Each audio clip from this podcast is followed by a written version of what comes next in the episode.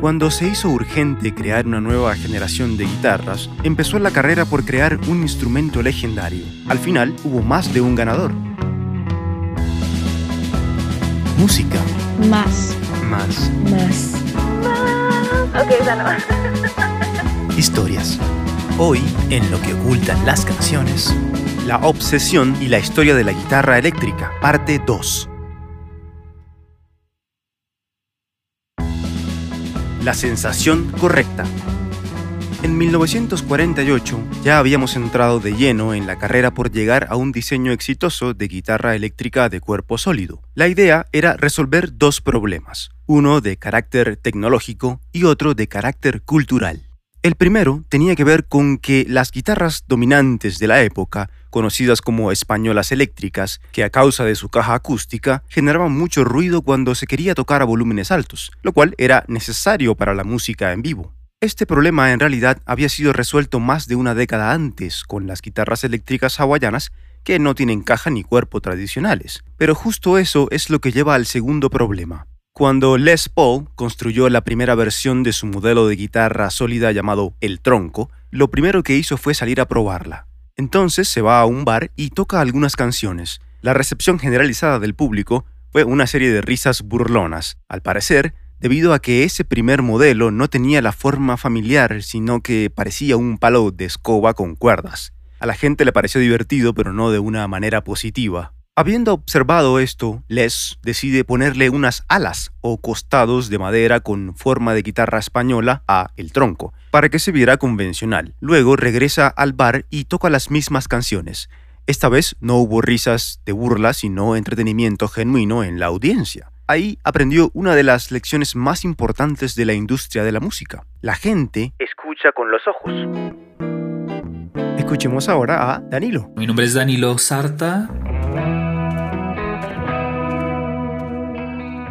Yo soy de Bogotá, me dedico a ser docente de música, a enseñar música. Estudié en Bellas Artes en la ciudad de Cartagena. Guitarra eléctrica he estudiado empíricamente. En la universidad estudié fue guitarra acústica. ¿Y tu género musical favorito cuál es? Particularmente lo que más me gusta es el rock, el metal y me gusta mucho el fútbol. Soy hincha de Santa Fe. y vale como género también. Entonces, estamos hablando de cómo el aspecto de una guitarra eléctrica parece ser como demasiado importante como en otros instrumentos suelen parecerse dentro de su misma categoría, ¿no? Pero en la guitarra eléctrica pareciera que en, cuestiones de diseño el espectro es infinito. Lo que me hace pensar, en ¿cuál es tu guitarra soñada?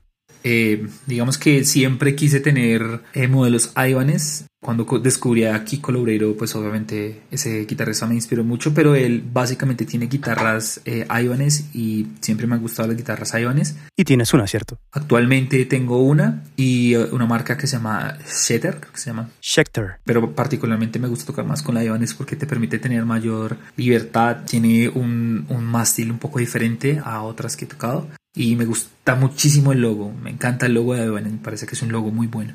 Bueno, algo curioso acerca de Ibanez es que técnicamente siempre lo hemos pronunciado mal. Es, es una compañía japonesa y allá lo pronuncian Ibanez. Pero el nombre en realidad es español, porque cuando crearon la marca empezaron fabricando guitarras clásicas y bueno, para ser consecuentes con el conocimiento popular, decidieron usar el nombre de un reconocido luthier de Valencia, España, llamado Salvador Ibáñez. Entonces invirtieron el orden los japoneses y quedaron la marca Ibáñez Salvador. que luego, seguro por cuestiones de marketing, dejaron solo con la pronunciación en inglés Ibanez. o Ibanez. El punto es que la estética es importante. Por lo general, para un músico el sonido es solo parte de la decisión de compra. El diseño juega también un papel crucial, como cuando compras ropa nueva. No es suficiente que cumpla su propósito de cubrirte, tiene que generar la sensación correcta cuando te miras al espejo. Así que el reto para los fabricantes y los inventores era crear específicamente la primera guitarra eléctrica española de cuerpo sólido comercialmente exitosa. Esa era la carrera. Les Paul ya había entrado en ella, solo faltaba Leonidas. Ninguno llegó primero. Clarence Leonidas Fender, o como se le conoce en la historia, Leo Fender, nació en 1909 en California. A los 8 años, a raíz de un tumor, pierde su ojo izquierdo, pero eso no fue un impedimento para desarrollar su espíritu curioso. De joven, solía jugar con partes de radios, desarmándolas y armándolas otra vez. Un día fue a visitar a su tío, quien tenía un taller automotriz, y vio un radio que él había construido con partes descartadas de distintos aparatos. El sonido tan alto que producía el radio Frankenstein le causó un impacto profundo y sería importante más adelante para sus creaciones. Con esta fascinación por la reparación, Leo se dedica, mientras va a la escuela, a arreglar radios en la casa de sus padres. Tiempo después, pasa a la universidad, pero no estudia nada que tenga que ver con esa pasión. En cambio, se prepara en contaduría, mientras por hobby se enseña a sí mismo electrónica. Más adelante empieza a ejercer como contador, pero a causa de la depresión económica de los años 30, pierde sus dos primeros empleos, así que en 1938 pide un préstamo de 600 dólares y monta un negocio de reparación de radios. Pronto empezaron a llegar músicos a encargarle la construcción de sistemas de sonido para amplificar bandas con guitarras hawaianas que ya empezaban a popularizarse en la música country. En 1944, Leo estaba más metido en la construcción de amplificadores que en la reparación de radios. Entonces se junta con un amigo que fabricaba guitarras hawaianas y fundan una compañía llamada K&F para vender sus productos. Un par de años después, su amigo se retira y así nace la marca que conocemos como Fender. Después de la Segunda Guerra Mundial, las big bands de jazz empezaban a perder popularidad, mientras el atractivo de las guitarras eléctricas, que se podían amplificar a niveles muy altos, crecía en corrientes como el boogie woogie y el honky tonk. Por otro lado, los salones de baile se popularizaban exponencialmente y una vez más el problema de sonar suficientemente fuerte se hizo presente. Leo observó la tendencia y buscó la manera de satisfacer esa demanda con su propia guitarra eléctrica sólida, que, aunque ya existían, todavía nadie llegaba a un diseño aceptado universalmente. Eran todavía una novedad con poca oferta. La tarea era complicada, sobre todo teniendo en cuenta que Leo era un tipo empírico en la electrónica que ni siquiera sabía tocar la guitarra. Era un contador frustrado que se vio obligado a monetizar su pasión, un ingeniero que nunca estudió ingeniería, pero veía la necesidad de los músicos como un problema que requería ingenio para resolver. En este punto, ya a finales de los años 40, sobresalen dos equipos buscando crear la guitarra eléctrica más popular del mundo. Por un lado estaba la compañía Gibson, con un equipo élite de profesionales, y por el otro, Leo Fender y su socio George Fullerton. Se puede decir que ambos lo lograron, aunque en la carrera por crear el equilibrio de aspecto y volumen, ninguno llegó primero. Dos apellidos. Hay un tercer personaje trascendental en la historia que nos recuerda que en la innovación, el primero no siempre gana la carrera. Ese personaje se llamaba Paul Bixby y era un piloto y mecánico de motocicletas que tenía varios amigos músicos. Uno de ellos era Merle Travis, un reconocido artista country. En aquella época, Bixby trabajaba esporádicamente arreglando guitarras para sus amigos. Un día llega Merle Travis y le pide que le ayude a reparar el sistema de Vibrola de su española eléctrica. La Vibrola es un dispositivo instalado en la parte baja de la guitarra que permite, haciendo uso de una palanca, cambiar la entonación de las cuerdas temporalmente. Bixby acepta el trabajo, pero en vez de arreglar el sistema, diseña y construye uno nuevo y mejor. El dispositivo tomaría su nombre siendo bautizado como Bixby Vibrato y se convertiría en el estándar de la industria, inspirando nuevos modelos y manteniéndose en producción consistentemente hasta nuestros días. Tiempo después vuelve Travis, pero esta vez llega con un dibujo en un papel. Se lo presenta a Bixby durante un almuerzo y le dice, ¿puedes construir esto? Su amigo responde, yo puedo construir lo que sea. El dibujo era un boceto de una inusual guitarra eléctrica. Bixby cumple la tarea una vez más y fabrica a mano el instrumento. Lo que no sabía era que estaba creando la plantilla moderna de la guitarra eléctrica, la primera en tener el aspecto y características que hoy consideramos Estándar. Después de esto, empieza en un local junto a su casa en California una nueva compañía con su nombre para construir guitarras eléctricas. Pero los instrumentos y los vibratos eran fabricados a mano, lo que llevaba en algunos casos a listas de espera de dos años por un pedido. Entonces, después de hacer cálculos y tomar en cuenta su salud en deterioro, vende la compañía. Pero esto fue casi 20 años después de haber empezado. ¿Qué pasó en el camino entonces? Porque si llegó primero, no ganó la carrera y su marca no se convirtió en el sinónimo de la guitarra eléctrica moderna. La razón tiene dos apellidos. Fender y Gibson. Se preparaba para dominar el mundo. En 1950, después de haber dedicado tiempo a ver el problema con la mente de un ingeniero, Fender lanza la Esquire, su primera guitarra eléctrica de cuerpo sólido. Tenía la figura evocativa de una española, pero con curvas distintivas y un boquete que permitía fácilmente poner los dedos en la parte baja del cuello o mástil, donde están las notas más altas. Tenía un solo pickup, la bobina que captura la señal eléctrica para luego poder amplificarla, el cuello no estaba pegado al cuerpo como tradicionalmente se hace, sino que venía atornillado para facilitar la reparación o reemplazo. Y en la cabeza una característica familiar. Las clavijas, que se usan para enrollar y afinar las cuerdas, estaban instaladas una tras otra en línea recta, como el diseño de Bixby y Travis. Poco después siguieron haciendo mejoras técnicas y agregaron un segundo pickup, y así, habiendo llegado a la forma final y refinada del modelo, deciden cambiarle el nombre por Broadcaster, y sería la guitarra que cambiaría la historia de la música, pero no con ese nombre. Resulta que otra marca de instrumentos más grande y establecida en ese entonces, llamada Gretsch, había registrado un nombre muy similar, pero deletreado con K en vez de C, y les pide que dejen de usarlo. Fender apenas estaba empezando y no quería meterse en batallas legales, así que aceptó cambiarlo. Entonces, pensando en un buen reemplazo, llegó a una observación clave. Eran los 50 y ¿qué era lo más innovador y atractivo de la época para el público general? La televisión. Así que decide jugar el juego del lenguaje y la percepción, creando una asociación entre el aparato de moda y su guitarra, llamándola entonces Telecaster. Por fin, después de casi 20 años de inventores, músicos y constructores tratando de encontrar el punto exacto en el que la ingeniería resuelve los problemas técnicos y el diseño el problema del aspecto, llegó en 1950 la Telecaster, reuniendo todos los elementos en equilibrio, pero sobre todo en el momento indicado, pues su mayor patrocinador tomaba fuerza y se preparaba para dominar el mundo. Era el rock and roll. Bueno, el rock sin duda fue un gran impulsor de la guitarra eléctrica. Y a jugar por tu estilo, es claro que llegaste por ese género, ¿no? ¿Cómo fue esa experiencia? ¿Cómo, ¿En qué momento te picó el bicho de la guitarra eléctrica? Fue por una eh, banda que se llama Tesla. Yo tenía como 8 años y mm, vi una canción que se llama Love Song y esa canción pues comenzó con una guitarra acústica y después metió una guitarra eléctrica y lo que más me llamó la atención fue lo que hacía la guitarra eléctrica. Hmm, ¿Y por qué te gustó más la guitarra eléctrica en esa canción de finales de los 80? Porque era muy parecido a lo que estaba haciendo la guitarra acústica, pero con más fuerza, con más ánimo, más expresividad. Te puedes poner de pie, mover tu cabello.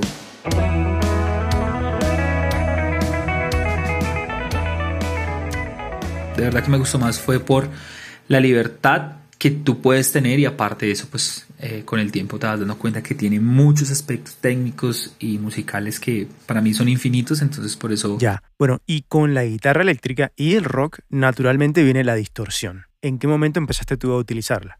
Bueno, empecé a usar distorsión desde que tuve mi primera guitarra eléctrica, obviamente no sabía manejarla muy bien. Bueno, ¿y con qué generabas ese, ese efecto inicialmente? ¿Cuál, ¿Cuál fue tu primer pedal de guitarra? Mi primer pedal fue un Digitech, era uno pequeñito que me regaló mi papá. No tenía ni idea de efectos ni nada, digamos que con ese comencé a explorar. ¿Y qué música escuchabas? ¿Qué, qué te motivaba a pisar ese pedal de distorsión para que gritara el amplificador?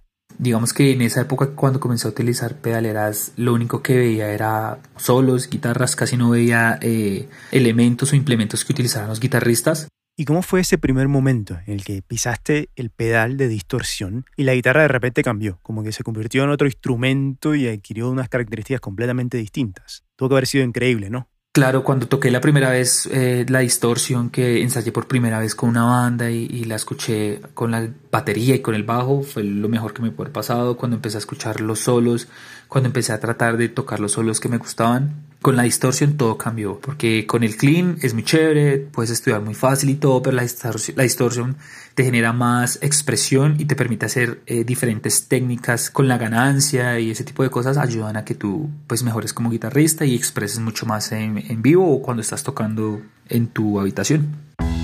Un artista convertido en marca.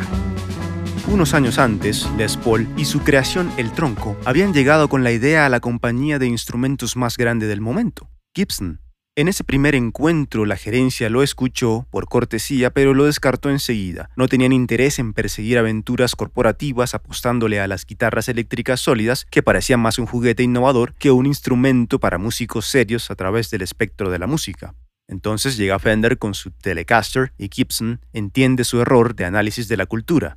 El mundo estaba cambiando. La nueva generación quería guitarras eléctricas sólidas para tocar todo, del country al jazz y del blues al rock. La Telecaster tenía todo lo que la gente quería y estaba disponible. No tenías que esperar un año para tenerla. Gibson responde haciendo una reestructuración gerencial. Entra un nuevo presidente y empieza sistemáticamente a rejuvenecer la mentalidad de un negocio que se negaba a salir del marco tradicional. Entonces arman un equipo élite, dedicado a crear una respuesta a Fender. Y para solidificar la estrategia, incluyeron una figura popular que ayudara al marketing. Era Les Paul quien fue invitado al proyecto para participar ofreciendo algunos apuntes, pero sobre todo para poner su nombre como marca en las guitarras, pues en ese momento Les ya era una estrella y eso ayudaría a elevar las ventas. En 1952, dos años después de Fender, Gibson lanza su primera guitarra eléctrica de cuerpo sólido. La figura era incluso más familiar que la de una Telecaster. Las clavijas estaban separadas en dos filas de tres y las curvas eran como las de una guitarra española, pero con un cuerpo pintado de dorado para reforzar la idea de ser un instrumento exclusivo. Con esto, por fin empezaron a recuperar el terreno perdido, apoyados en Les Paul como celebridad para promocionar el modelo. En los modelos siguientes el diseño fue refinado incluyendo una nueva clase de pickups que cancelan el ruido, conocidos como humbuckers. Este fue el verdadero nacimiento de una leyenda que domina hasta hoy las ventas de la compañía. La estrategia de marketing trascendió su propósito y décadas después, el nombre del artista, convertido en marca, pasó a representar en algunas partes del mundo toda una categoría de guitarras de características similares, conocidas genéricamente como Les Pauls. Cuando te enamoras.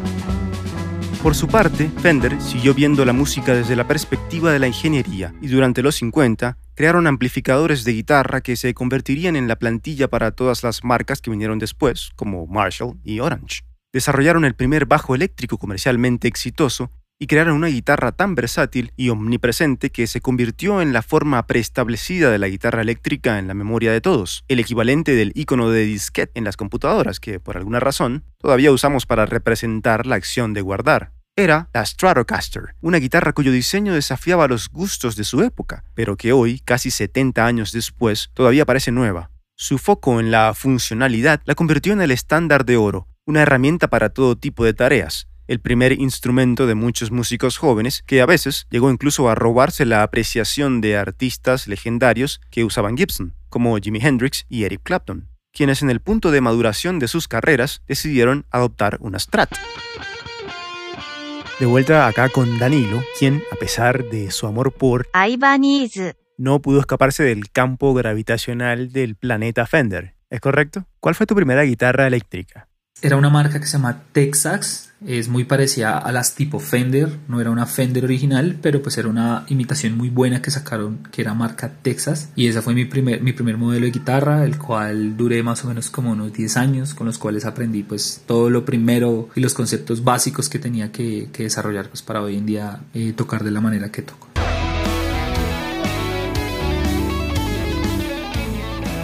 Entonces la primera fue una Texas. La guitarra Texas de Danilo es una de incontables imitaciones que existen en el mundo de la Fender Stratocaster. La de él se quedó en la casa de sus viejos cuando se graduó de ella y se pasó a una guitarra más profesional. Pero me aseguró que va a ir a rescatarla y traerla de vuelta porque quiere tenerla junto a él. La popularidad de las guitarras eléctricas simplemente siguió creciendo. Aparecieron marcas de todas partes del mundo y el rock le dio el impulso que necesitaba. Se infiltró en todos los géneros de la música americana, latina, africana y de todas partes en realidad. Se convirtió en un medio de expresión y versatilidad con el que se puede pasar de las notas más cálidas y angelicales a melodías saturadas que se estiran al límite, extendiendo la emoción del intérprete mientras su alma se expande en un momento de puro sentimiento. Y de ahí al sonido de una bestia con un motor por corazón que alivia el dolor de ser el experimento de un trastornado científico loco, gritando con su garganta eléctrica al cielo hasta casi reventar los parlantes que lo mantienen vivo. Así fue siempre la guitarra eléctrica, un instrumento para todos, una muestra del ingenio y la curiosidad humana, la representación física de una característica típica de nuestra cultura occidental, el deseo de tener más, más volumen, más poder, más alternativas y la prueba de que escuchamos con los ojos, porque el sonido es lo que importa, pero cuando descubres con la vista que es producido por una guitarra eléctrica, ahí es cuando te enamoras.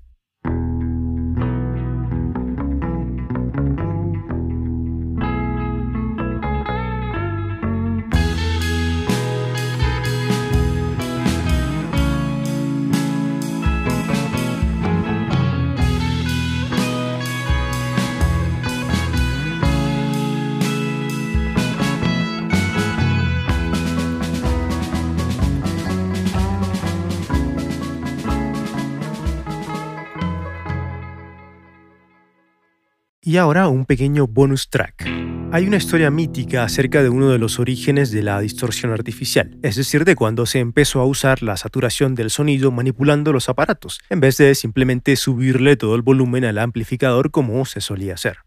Resulta que en 1951, recomendados por B.B. King, la banda de chicos Kings of Rhythm viajaba por carretera camino a Sound Studio en Memphis, Tennessee, a grabar un single. En el camino, al auto se le pincha una llanta y tienen que parar a cambiarla, pero como tenían prisa, dejaron mal cerrado el baúl y al arrancar, un amplificador de guitarra se sale y cae sobre el pavimento. Al llegar al estudio y conectar la guitarra, se dan cuenta que el parlante se había dañado y estaba produciendo un sonido horrible. Pensaron que no iban a poder grabar y su historia acabaría antes de empezar. Entonces entra en escena el productor Sam Phillips, y viendo el problema, se le ocurre remendar el parlante con una hoja de papel que trajo del restaurante de al lado. Esto terminó produciendo un sonido grave y distorsionado bastante interesante. Entonces, en vez de tratar de esconderlo, lo trajo al frente, y así grabaron Rocket 88, una de las primeras, si no la primera, grabación de una canción rock and roll.